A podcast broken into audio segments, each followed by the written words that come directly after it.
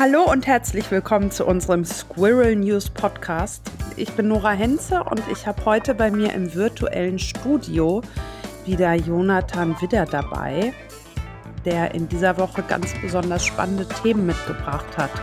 Jonathan, was gab es denn für konstruktive News? Ja, es gab einige und drei haben wir rausgesucht. Äh, wie altes Brot Palmöl ersetzen kann, die Abfalllotterie aus Großbritannien und Hilfe, ich will meine Frau schlagen. Eine Hotline, oh. die Männer von häuslicher Gewalt abhalten will in Kolumbien. Ja, ähm, das erste finde ich aber schon mal ziemlich spannend, wie altes Brot Palmö Palmöl ersetzen kann. So rum, ähm, wie soll das denn gehen? Altes Brot ist doch ganz, ganz trocken und Palmöl nicht. ja, das denkt man sich so. Also erstmal, so wie ich das verstanden habe, geht es auch um altes Gebäck, Krapfen zum Beispiel. Ja, also alle möglichen süßen Stückchen. Aber es äh, steckt auch ein äh, unwahrscheinlicher, überraschender, aus meiner Sicht unmöglicher, für unmöglich gehaltener äh, chemischer Prozess dahinter, den Forscher der TU München entwickelt haben. Und es muss so eine Art Fermentation sein, so ähnlich wie bei Alkohol, nur, nur anders wird beschrieben. Also das Fett bleibt drinnen und die schaffen es auf die Art mit einem speziellen chemischen Prozess Hefeöl herzustellen aus den alten Brotresten. Und das hat ganz ähnliche Eigenschaften wie Palmöl und offenbar funktioniert es. Ja. Und wer ist der, wer, wer ist auf diese Idee gekommen? Ja, das war, das waren zwei Väter, deren Töchter in die gleiche Klasse gehen in München. Und der eine ist Bäcker also so ein äh, Bäcker, der in Frankreich ausgebildet wurde und dann nochmal in Deutschland und anscheinend ziemlich äh, gutes Brot macht, gute, eine gute Bäckerei hat. Und der hat dann den, den Forscher von der TU München getroffen, der äh, ja, sich mit solchen Prozessen irgendwie auskennt. Dann war noch ein dritter, der ein Forscherkollege von dem auch noch im Boot. Und zu dritt äh, haben sie dann, beziehungsweise ja, der eine hat erstmal gedacht, hey, mit dem ganzen alten Brot könnte man doch irgendwas machen. Und hat sich wahrscheinlich schon wusste, dass Prozess irgendwie möglich sein müsste. Und äh, dann haben die ausprobiert und viel hin und her probiert. Dann haben die drei das zusammen äh, erarbeitet und entwickelt. Und irgendwann hat es dann geklappt, so wie es aussieht. Ja, das ist ein Beitrag in der Süddeutschen Zeitung beziehungsweise im SZ-Magazin von Michaela Haas. Sehr lesenswert, sollte man unbedingt gelesen haben. Und da wird das schön beschrieben wie das entstanden ist. Ja, und was, wie kann man da hoffen, wann wird das äh, richtig umgesetzt werden? Also vielleicht auch im großen Stil? Ja, also richtig machen die es ja schon. Und jetzt mhm. ist halt noch die Frage, ich finde auch, das muss unbedingt äh, sich noch weiter ausbreiten. Aber ein bisschen Zeit braucht es ja immer, ja, bis äh, andere den Prozess kopieren können und bis es, bis andere es erstmal erfahren und dann mitmachen und dann der Prozess hier bisschen größer wird in München, dann vielleicht noch in anderen Städten repliziert wird und vielleicht sogar in anderen Ländern. Also dauert alles bisschen, aber man weiß es nicht vorher. Aber ähm, ich, ja, stelle mir doch schon vor, dass da noch einiges äh, skalieren müsste da, weil es will ja jeder Palmöl ersetzen, ja. Also niemand findet Palmöl ja. toll, alle sind dagegen, aber es ist trotzdem noch überall drin. Und wie könnte es besser sein als, als alte Lebensmittel zu benutzen, die sowieso nicht gebraucht werden, sowieso da sind, weggeschmissen mhm. werden, ja, wertvoll sind auch irgendwie, aber man weiß nicht so recht, wozu halt. Und wenn man dadurch sowas Schlimmes oder für schlimm gehaltenes wie Palmöl ersetzen kann, dann äh, es ist doch, es ist doch genial. Ja, gibt es da denn sonst irgendwelche Alternativen? Es gibt zum Beispiel Rapsöl, wird auch in einem mhm. Text genannt, aber das ist äh, irgendwie anscheinend noch ein bisschen, bisschen teurer und muss natürlich auch dann alles extra angebaut werden, der Raps, im Gegensatz zum Brot, was schon da ist. Von daher ist natürlich die, die Lösung, da vermeintlichen Müll zu benutzen, der aber gar viel zu schade ist zum Wegwerfen, viel eleganter eigentlich.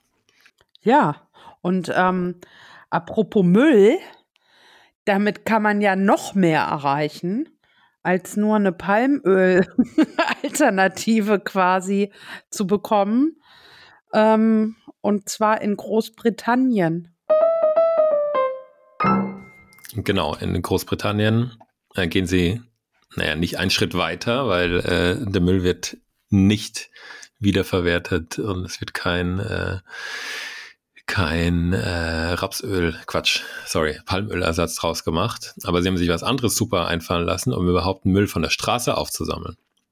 Und zwar haben sie eine spezielle Lotterie eingeführt, wo Leute, die Müll aufsammeln und entsorgen und es auch dokumentieren in der App per Video, Preisgelder gewinnen können. Ja, und zwar immerhin schon jetzt ein Preisgeld von äh, 5.000 bis 10.000 Pfund.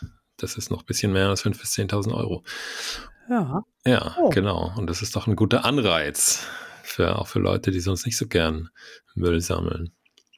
Ja, absolut. Also machen die dann richtig ein Video davon oder? Ja, äh, anscheinend müssen sie das. Sie müssen es dokumentieren. Ein Foto äh, würde technisch vielleicht auch gehen, aber ich glaube, Video, so ein kurzes Video, wo man einfach sieht, wie man es wegwirft, mhm. ist, glaube ich, aussagekräftiger einfach, ja. Sonst siehst du ja nicht, sonst kannst du einfach nur eine Mülltonne fotografieren. Einmal Müll auf der Straße, einmal die Mülltonne oder die, die äh, den Abfalleimer. Und ich glaube, das, das, das müssen ja sicher keine guten Videos sein, aber wenn du da irgendwie so vier Sekunden ab und zu mal das, äh, das filmst, wenn es auch verwackelt ist, dann sehen sie, dass man, mhm. dass man was gemacht hat. Und ähm, dadurch, dass da ein hoher Gewinn auch auf einen wartet, ähm, ist es, glaube ich, den Leuten das dann schon wert oder den Leuten, die daran interessiert sind, zumindest damit zu machen und potenziell auch zu gewinnen. Ja, haben da schon viele gewonnen? Äh, viele weiß ich nicht, aber eine hat jetzt auf jeden Fall schon mal 5000 Pfund gewonnen. Nachdem sie, wie hier im Text steht von Reset, 400 Abfälle aufgesammelt hat. Oh. Was natürlich auch eine, auch eine Hausnummer ist. Aber, ja. ach so, ist das da dann... würde ich auch gerne wissen, ob sie die 400 alle dokumentiert hat per Video. Ja. Kann ich mir kaum vorstellen. Ist das dann, ähm, je öfter, desto höher die Chancen? Das weiß ich nicht. Also so genau wird es dann jetzt auch nicht beschrieben. Und wenn die 400 kann natürlich sein, dass wenn du da irgendwie jeden einzelnen Müll quasi, jedes einzelne Schnipselchen dokumentierst, dass du dann höhere Chancen hast, wenn du, ja, könnte sein, weiß ich jetzt nicht, weiß ich jetzt nicht. Schwer zu sagen. Ich weiß auch nicht genau, wie viele, viele Nutzer es da schon gibt, aber äh, es rollt auf jeden Fall schon. Wäre halt die Frage, ob man das für Deutschland auch irgendwie, ob man sich da auch was überlegen kann. Ich finde das gar nicht schlecht. Ja, ich wäre ich wär, wär voll dafür, ja. Ich, Man sich sein Taschengeld aufbessern. Gehe aus dem Haus und bin von Müll umgeben hier. Auch als Jugendlicher. ja, auf jeden Fall. Also, wie gesagt, ich gehe hier aus dem Haus und äh, sehe Müll, ja. Ich, das ist auch Großstadt, Berlin und ist vielleicht auch nicht das allerschickste Viertel, wobei welches Viertel ist schon wirklich schick in Berlin. Okay, deins ist ein bisschen ja. schicker, aber ich glaube, Müll, äh, Müll gibt es schon hier an ziemlich vielen, ziemlich vielen Ecken und Enden.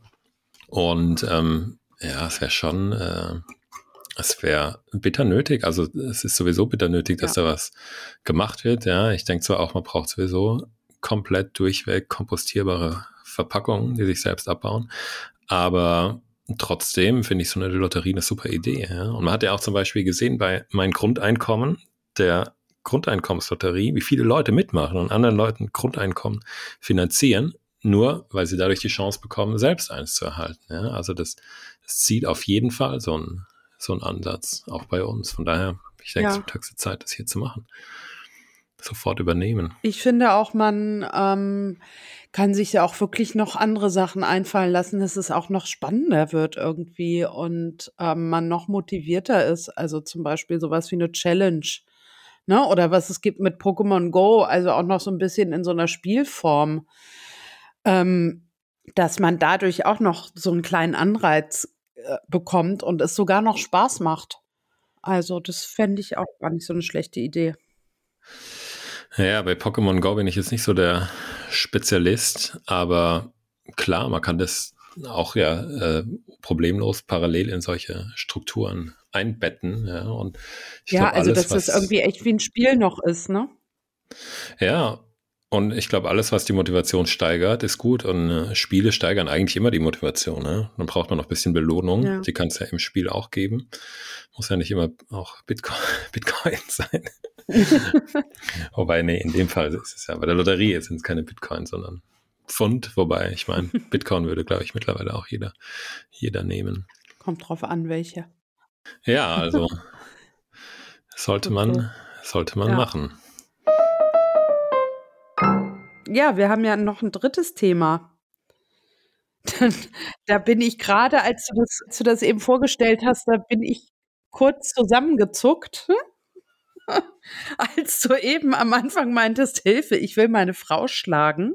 Ähm, da wollte ich mich schon empören, aber es ist im Grunde nur quasi eine Headline zum nächsten Thema. Worum geht es denn da? Genau, es ist quasi nur ein Zitat und es ist auch äh, nicht mal ein richtiges Zitat, sondern es ist einfach nur die Überschrift von Spiegel Online, die sinngemäß den, ähm, den Sinn dieser, dieser Hotline wiedergibt, bezieh beziehungsweise ja, an wen sich die Hotline richtet, nämlich an Männer, die kurz davor sind, ihre Frau zu schlagen oder zumindest äh, Aggressionen spüren, die dazu führen könnten, dass sie Gewalt ausüben in ihrer Beziehung. Mhm. Das ist eine Hotline in Bogotá, in Kolumbien.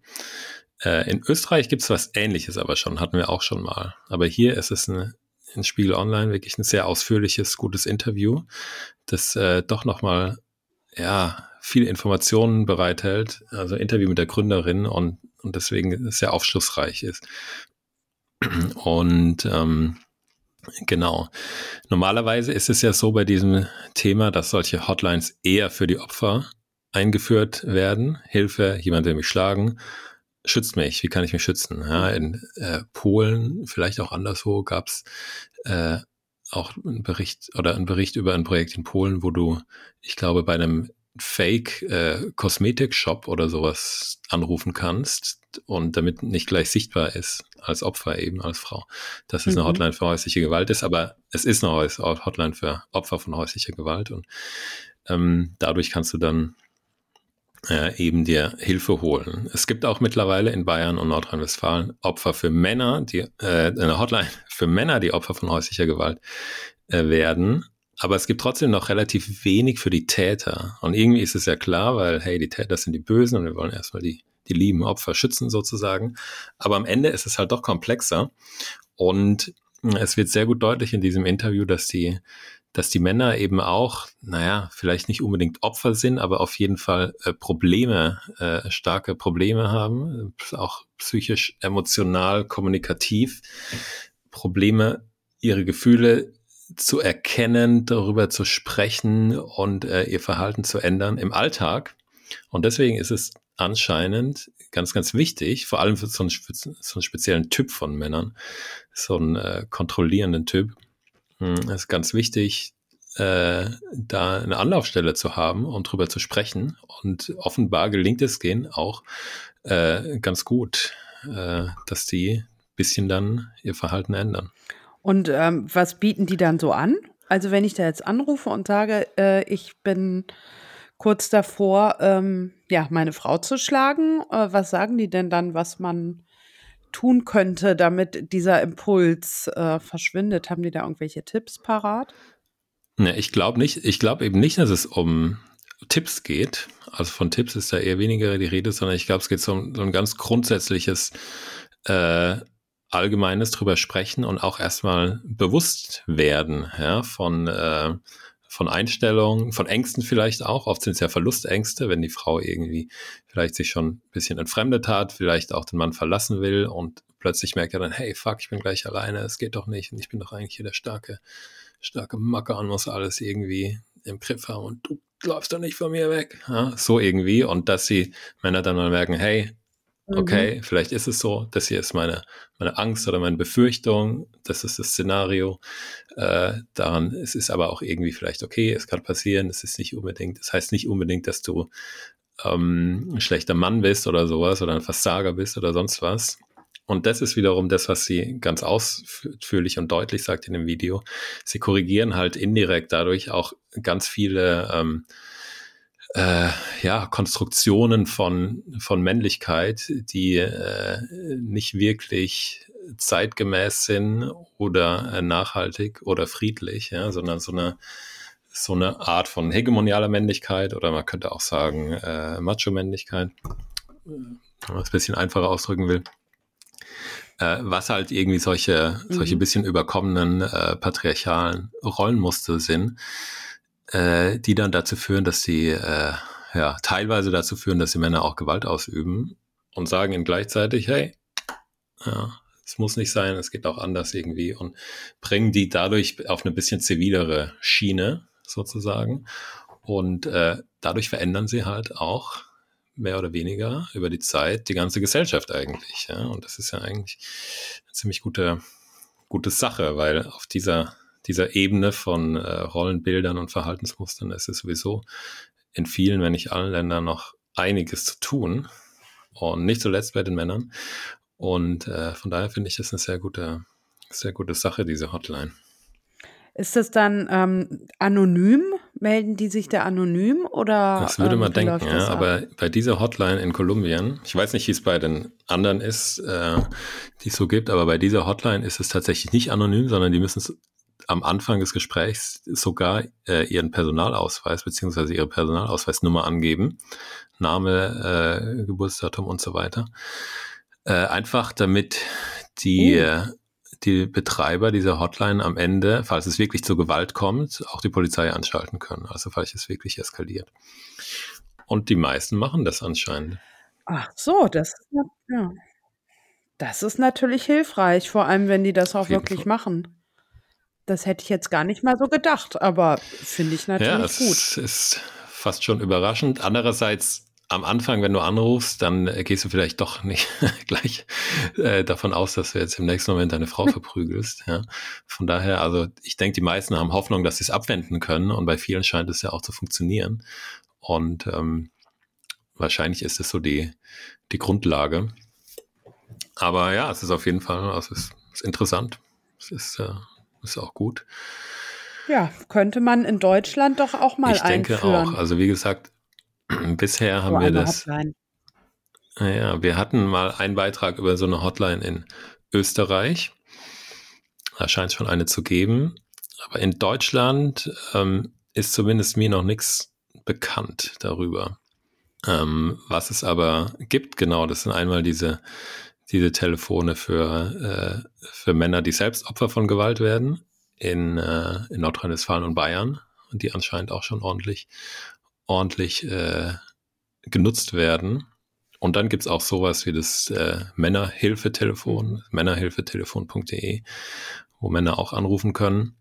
Und ähm, man muss vielleicht auch nicht immer den, äh, den ganz großen Schwarz-Weiß-Unterschied zwischen Täter und Opfer machen. Also bevor man lieber, bevor man irgendwo anruft, dann ruft man vielleicht lieber auch bei der Hotline für Opfer an. Mal abgesehen davon, das, und das wird auch in diesem, diesem Text ähm, äh, erklärt oder sagt die, die Gründerin auch, dass durchaus auch äh, Frauen psychische Gewalt ausüben. Und von daher sind die, die Täter auch nicht, beziehungsweise die Männer nicht nur Täter. Und es gab ein wirklich krasses Beispiel davon. Äh, da ist der Mann, das erzählt die, der Mann ist arbeitslos geworden, hatte kein Geld mehr, sich äh, neue Kleider zu kaufen. Die Frau hat ihren Job noch behalten, aber hat ihm kein Geld gegeben und dann musste er die ganze Zeit in schäbigen Klamotten rumlaufen. Und das fand ich schon, äh, schon auch erschreckend, sowas.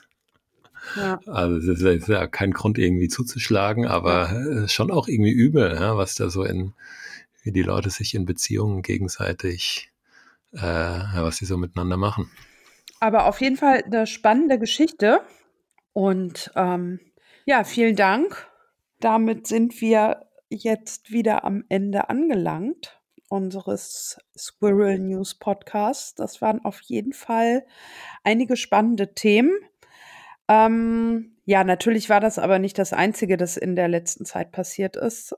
Den kompletten Überblick bekommt ihr in der Squirrel News App oder auch auf der Webseite squirrel-news.de. Und ähm, ja, da kann man sich auch für den Newsletter anmelden.